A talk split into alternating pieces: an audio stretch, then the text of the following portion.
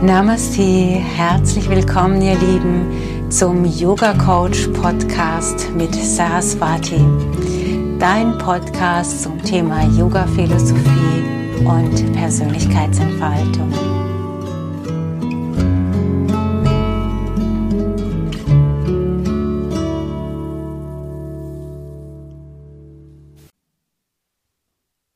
Wenn wir authentisch leben wollen, sprich wenn wir einen Zugang zu unseren Gefühlen haben möchten, dann ist es ganz wichtig, dass wir uns Gedanken darüber machen, warum fließen denn deine Gefühle nicht wie bei einem Kind, spielerisch und leicht der Situation angepasst.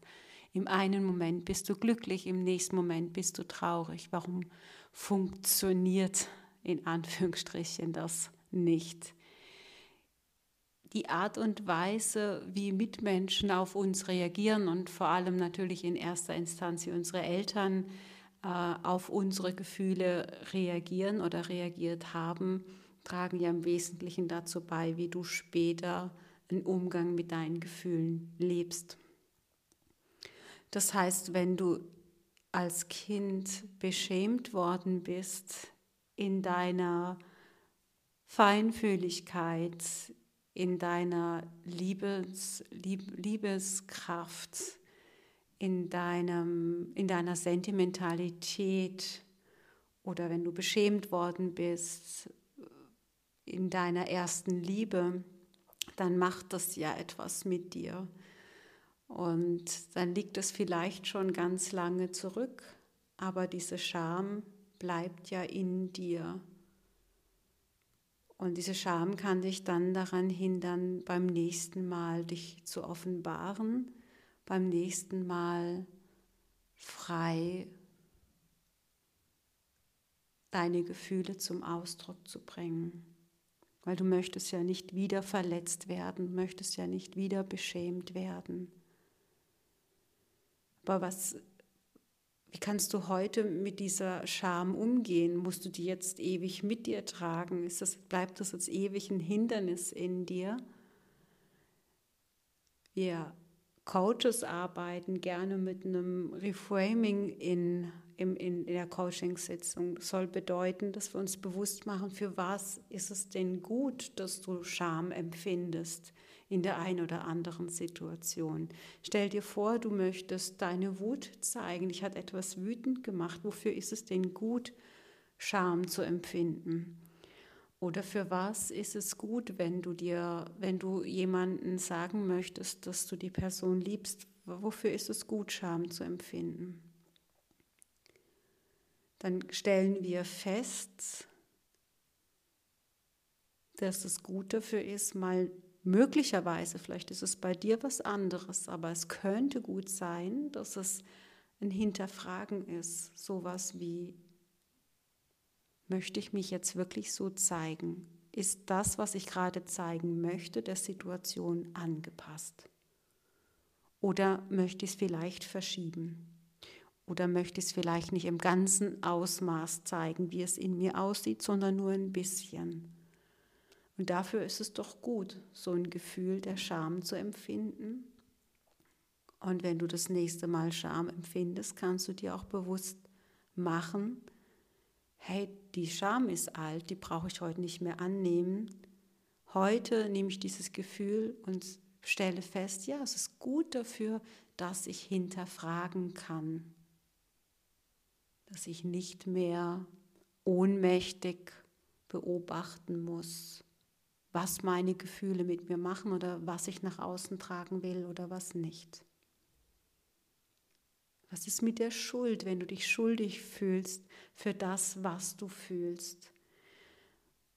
Oder für die Art und Weise, wie du fühlst, vielleicht für die Heftigkeit, die, wie du fühlst, oder dass du das Gefühl hast, das ist nicht okay, dass du die oder die Person liebst, verachtest hast, was auch immer.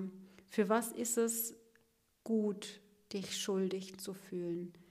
Ich finde, es ist ein Ausdruck von Achtsamkeit, dir mal kurz zu überlegen, Wo sind denn die Grenzen von mir oder auch von meinem Gegenüber?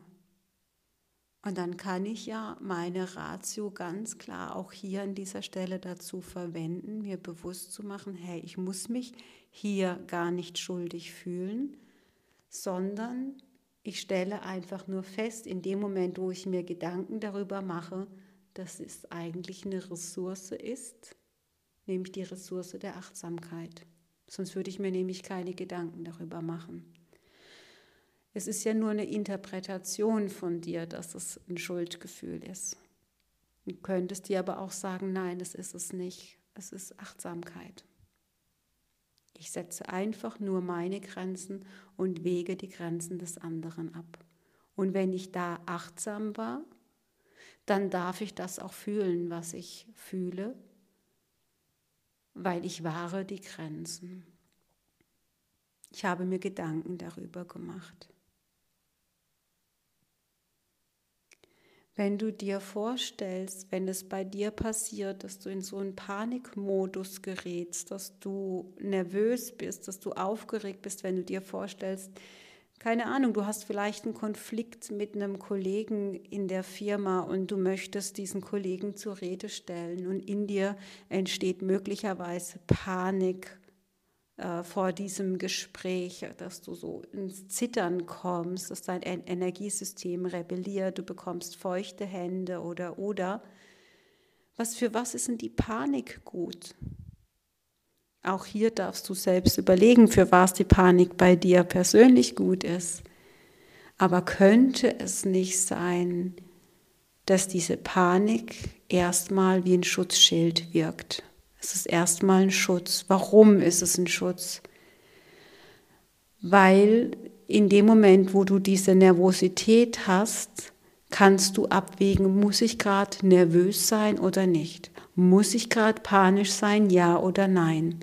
Und es gibt ja durchaus Situationen im Leben, wo es angebracht ist, diesem Panikgefühl Raum zu geben, weil wenn ich in eine Diskussion gehen möchte mit einem Choleriker oder mit jemand, der dazu neigt, aggressiv zu werden, dann kann ich mir das bewusst machen und dann ist es gut, dass ich Panik hatte, weil dann kann ich die Entscheidung treffen, ich gehe nicht in ein persönliches Gespräch mit der Person, sondern ich lasse es über einen Betriebsrat laufen oder über den Chef äh, oder ich hole eine zweite Person dazu, ein Mediator oder ein Coach oder wie auch immer damit ich Schutz von außen bekomme. Oder ich wege ab und stelle fest, von dieser Person, mit der ich jetzt reden möchte, brauche ich keine Angst zu haben, weil meine Erfahrung mir sagt, das ist keine Person, die aggressiv ist. Also ist es unnötig an der Stelle übermäßig nervös zu sein. Also hat mein Schutzschild, mein Schutzmechanismus gut funktioniert, aber jetzt ist es auch gut. Ich brauche dem Gefühl nicht weiter nachzugehen, weil ich habe es abgewogen.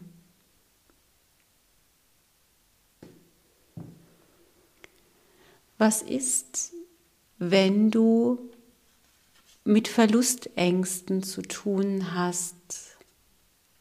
in dem Moment, wo du in dein authentisches Sein gehst,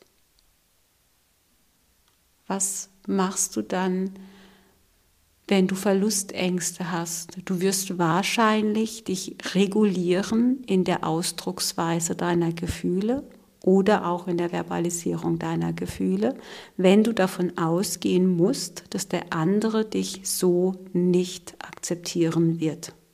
Wenn du davon ausgehen musst, dass du auf Widerstand stößt, auf die eine oder andere Weise.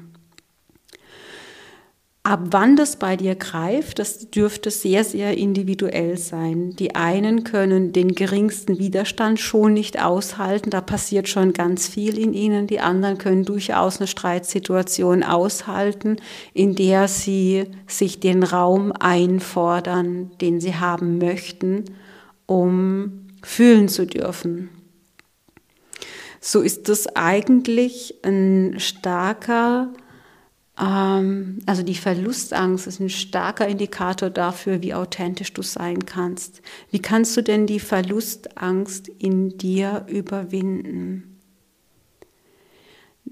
Zum einen kannst du dir das Thema Vertrauen mal ranziehen. Was brauchst du denn dafür, dass du vertrauen kannst innerhalb von Beziehungen? Was brauchst du, damit du so sein kannst, wie du bist? Der erste Schritt könnte sein, dass die Verlustangst dafür steht, dass du ins Abwägen kommst. Kann ich der Person grundsätzlich vertrauen, ja oder nein? Gibt es Erfahrungswerte? Und wenn es keine Erfahrungswerte gibt oder wenn du noch mehr brauchst, kannst du sagen, ich kann Vertrauen aufbauen, aber ich brauche das oder das dazu. Zum Beispiel, ich brauche Ehrlichkeit. Ich brauche Ehrlichkeit. Du merkst in dem Moment, wo du dir das so umgestaltest, gedanklich, kommst du raus aus einer Ohnmachtssituation und rein in eine Machtsituation. Aha, wenn ich Verlustangst habe, wege ich einfach ab, kann ich der Person grundsätzlich vertrauen, ja oder nein? Und was brauche ich dazu? Ehrlichkeit. Also fordere ich den anderen auf, gebe mir Ehrlichkeit, sage mir ehrlich, was du fühlst, wie du zu mir stehst und noch wichtiger andersherum, ich sage dir, wie ich ehrlicherweise zu dir stehe. Was beschäftigt mich, was bedrückt mich, was bewegt mich, wie empfinde ich. Und so kriegst du die Verlustangst ganz gut in den Griff. Wie kannst du damit umgehen, wenn du das Gefühl hast, deine Gefühle sind nicht legitim? Du lehnst dich ab für die Art und Weise, wie du fühlst oder für das, was du fühlst, für die ein oder andere äh, Person. Wie kommst du dahin? Für was ist es gut? Ablehnung deiner Gefühle zu spüren.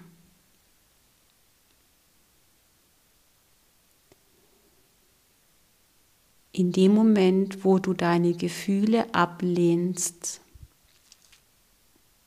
musst du keine Verantwortung dafür übernehmen, was du fühlst.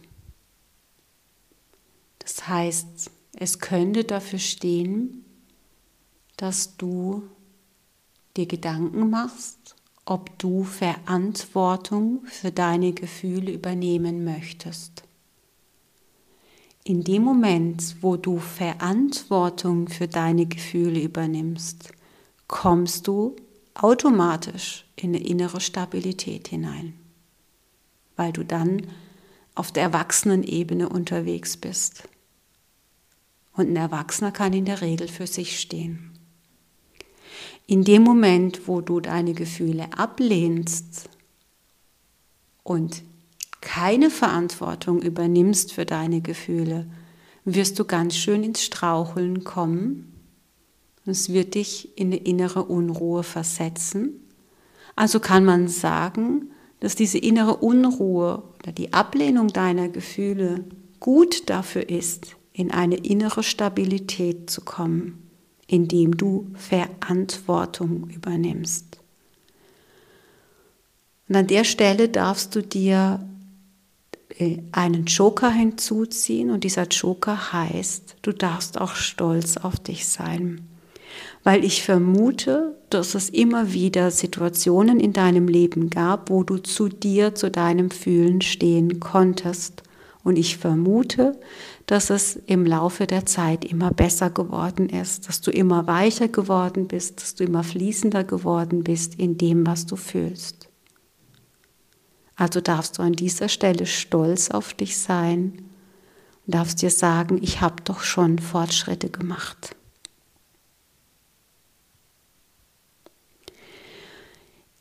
In dem Moment, wo du merkst, es gelingt dir nichts, deine Gefühle nach außen zu äußern, wette ich mit dir, hast du ein Warnsignal eine Instanz in dir, die dir sagt, Momente mal, hier läuft was aus dem Ruder. Es ist nicht dafür, das Leben ist nicht dafür gedacht, dass du hier funktionierst oder eine Rolle spielst. Es ist dafür gedacht, dass du dich findest, dass du dich ausdrückst und zwar über deine Gefühle. Und dieses Warnsignal, das geht bei jedem wahrscheinlich irgendwie anders los. Es kann sein, dass du einfach traurig wirst. Dass du einfach traurig wirst, weil du nicht so gesehen wirst, wie du bist. Und über diese Trauer, Trauer und über das Loslassen, das Weinen kommst du in die Ruhe, kommst du in die Stille. Und vielleicht ist es auch dann im weiteren Prozess eine Form von Selbstannahme und eine Form von Selbstakzeptanz. Also Selbstliebe.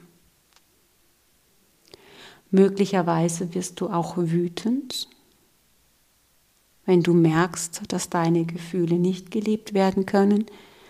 Wenn du deine Gefühle immer wieder deckelst, dann wäre es nur normal, dass du auf kurz oder lang einfach ausrastest, unkontrolliert wütend wirst.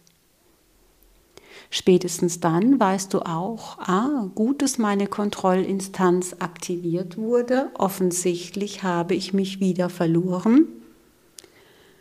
Ich kann wieder diesen Prozess von vorne aufrollen, sprich, du hörst diesen Podcast einfach nochmal an. Du hast mehrere Chancen. Nicht nur einmal. Du darfst so oft neu anfangen, wie du möchtest. So, und was ist das? Also Wut ist doch dann an der Stelle ein super, super Motor, der dich weiterbringt, der in dir sowas aktiviert wie ich will es anders. Ich möchte authentisch sein und der dich fragt, also diese Wutinstanz, dieser Anteil in dir fragt dich, was willst du denn? Also darfst du wieder diese kleine Rolle rückwärts machen und dich wieder fragen, ja, was will ich denn? Ich möchte Verantwortung für meine Gefühle übernehmen. Und ich möchte sie zum Ausdruck bringen. Und ich darf es tun, weil ich achtsam bin, weil ich hinterfrage und ich kann es tun, weil ich einen Schutzmechanismus und Stabilität in mir habe.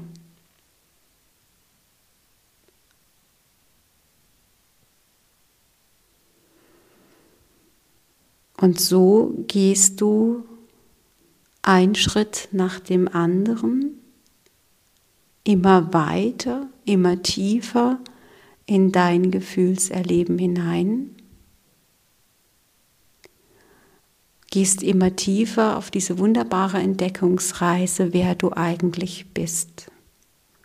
Weil wie willst du jemals erfahren, wer du bist, wenn du nur im Kopf bleibst? Du bist ja nicht deine Gedanken. Du bist ja nicht das wunderbare Konstrukt, das du möglicherweise in deinem Leben aufgebaut hast oder hier und da stellenweise kreiert hast, sondern du bist ja ein ganzheitliches Wesen, das aus Körper, Geist und Seele besteht. Also im Wesentlichen ein fühlendes Wesen. Das macht uns ja zum Mensch, fühlen zu dürfen, frei fühlen zu dürfen. Und die Erlaubnis dafür brauchst du dir von niemandem einzuholen. Wir dürfen auch nicht erlauben, dass uns jemand von außen aufdiktiert, was wir fühlen dürfen und was nicht, was richtige Gefühle sind und falsche oder gute Gefühle sind und schlechte, sondern alles in dir, jeder Anteil in dir möchte gesehen werden, möchte gefühlt werden und möchte ausgedrückt werden. Und umso fließender und sanfter du in diesem Prozess bleibst, umso fließender und sanfter wird auch dein Zeigen. Das wird ja gar nicht mehr so extrem, wie du es vielleicht kennst. Also extrem im Sinne von extrem wütend, ein extremes Hoch oder ein extremes Zu und Kaltsein. Ein fließender Ausdruck von Gefühlen ist immer etwas der Situation angebrachtes und ein Gefühl kommt und geht. Ein Gefühl ist nichts, was jetzt tagelang ständig und permanent drin bleibt, sondern das wäre schon eine gekippte Form, sondern es ist etwas Schnelles, Wendiges. Gerade auch wenn du Trauer empfindest, wie schön ist es, wenn man einfach mal lachen darf und nicht in dieser Trauer zwanghaft drin bleiben muss, weil es doch jetzt irgendwie erwartet wird oder weil die Situation Trauer erfordert. Das wäre unauthentisch.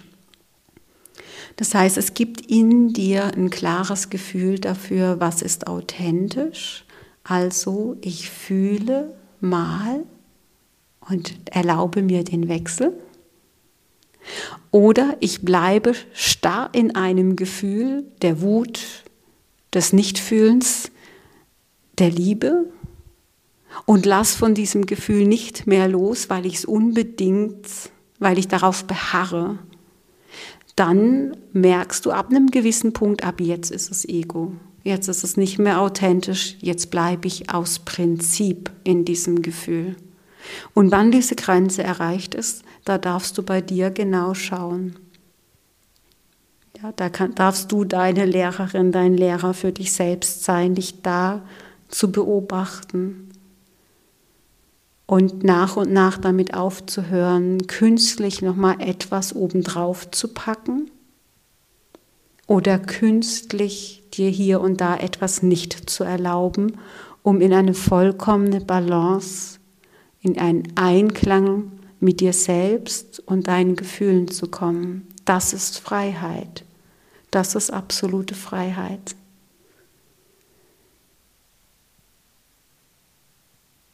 In diesem Sinne wünsche ich dir alles Liebe. Ich danke dir fürs Zuhören. Namaste.